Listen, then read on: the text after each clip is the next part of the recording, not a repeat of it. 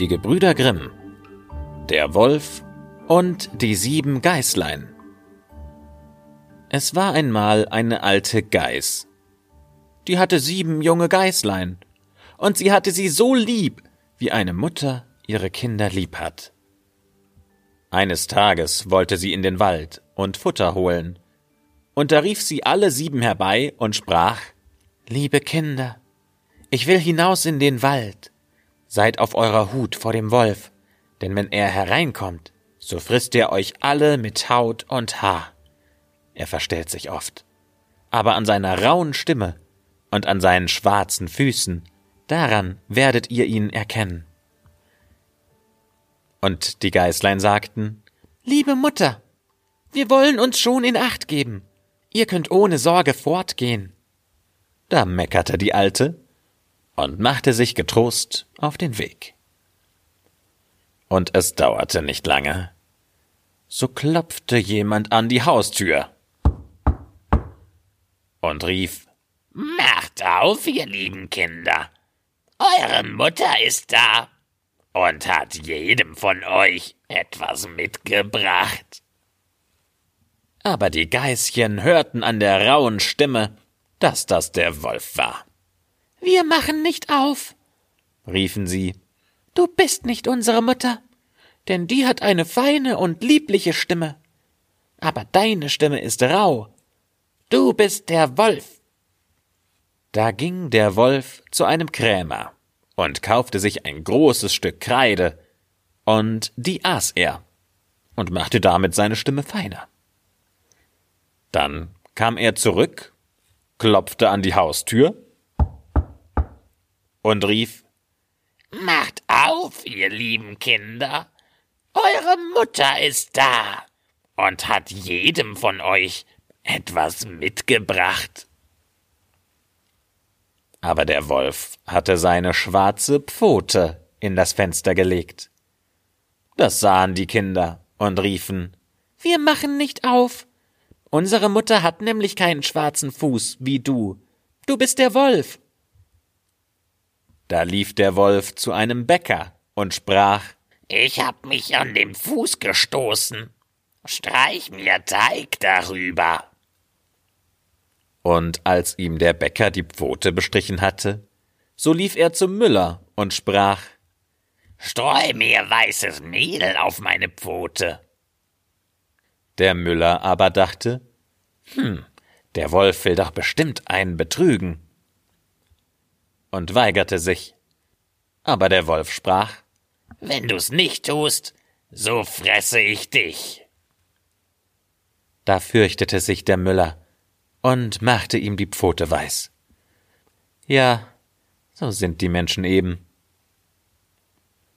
Nun ging der Bösewicht zum dritten Mal zu der Haustür, klopfte an und sprach Macht mir auf, Kinder, euer liebes Mütterchen ist nach Hause gekommen und hat jedem von euch etwas aus dem Wald mitgebracht.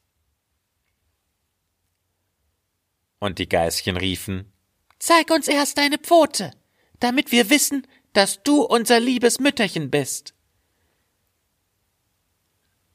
Da legte er die Pfote ins Fenster, und als sie sahen, dass sie weiß war, so glaubten sie, es wäre alles wahr, was er sagte. Und sie machten die Tür auf. Wer aber hereinkam, das war der Wolf. Sie erschraken, und sie wollten sich verstecken. Das eine sprang unter den Tisch, das zweite ins Bett, das dritte in den Ofen, das vierte in die Küche, das fünfte in den Schrank, das sechste unter die Waschschüssel, das siebte in den Kasten der Wanduhr. Aber der Wolf fand sie alle, und er machte nicht langes Federlesen.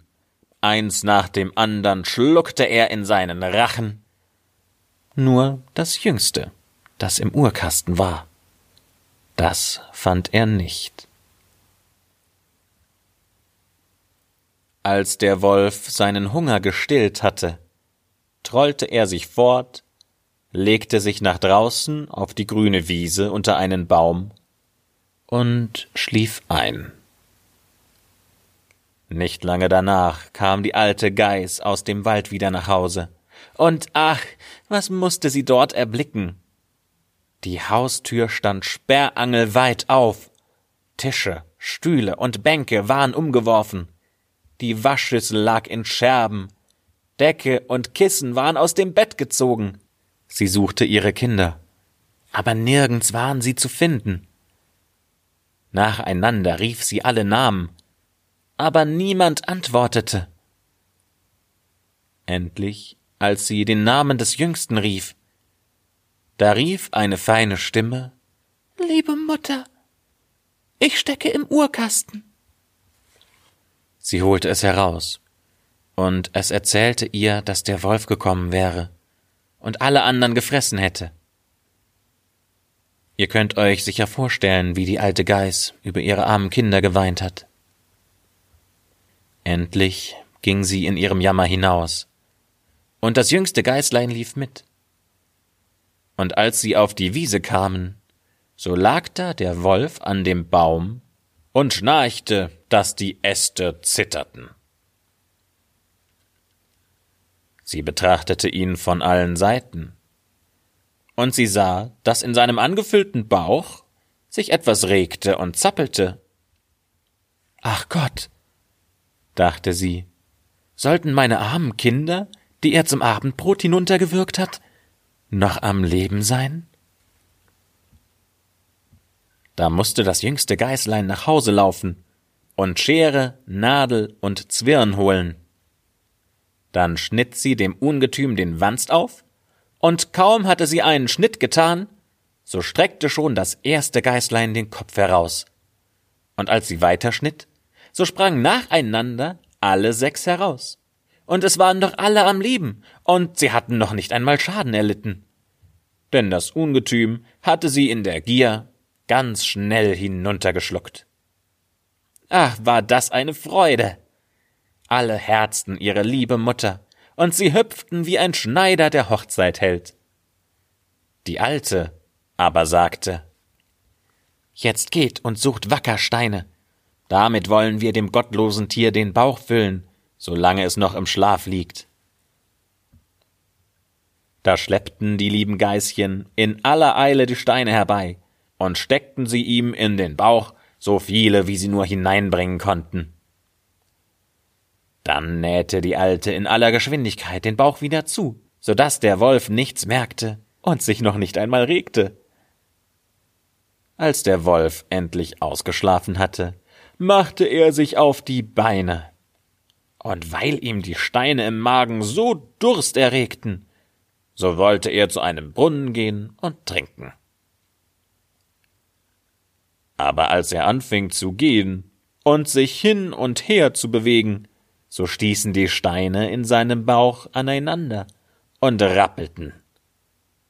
Da rief er Was rumpelt und pumpelt in meinem Bauch herum? Ich meinte, es wären sechs Geißlein, aber es sind lauter Wackersteine. Und als er an den Brunnen kam und sich über das Wasser bückte und trinken wollte, da zogen ihn die schweren Steine hinunter, und er musste jämmerlich ersaufen. Als die sieben Geißlein das sahen, da kamen sie herbeigelaufen und riefen laut Der Wolf ist tot, der Wolf ist tot, und tanzten mit ihrer Mutter vor Freude um den Brunnen herum. Das war das Märchen von den sieben Geißlein. Vielen Dank fürs Zuhören und ich hoffe, es macht euch genauso viel Spaß, diesen Podcast zu hören wie mir. Und ihr könntet mir eine große Freude machen, nämlich wenn ihr auf iTunes diesen Podcast bewertet und einen Kommentar hinterlasst, wie euch die Märchen gefallen, wie viel Spaß ihr daran habt und auch damit ein Feedback dalasst und zum Beispiel sagt, welche Märchen ihr gerne hören möchtet oder welche Geschichten euch auch noch interessieren. Vielen Dank fürs Bewerten und wir hören uns dann wieder beim nächsten Märchen.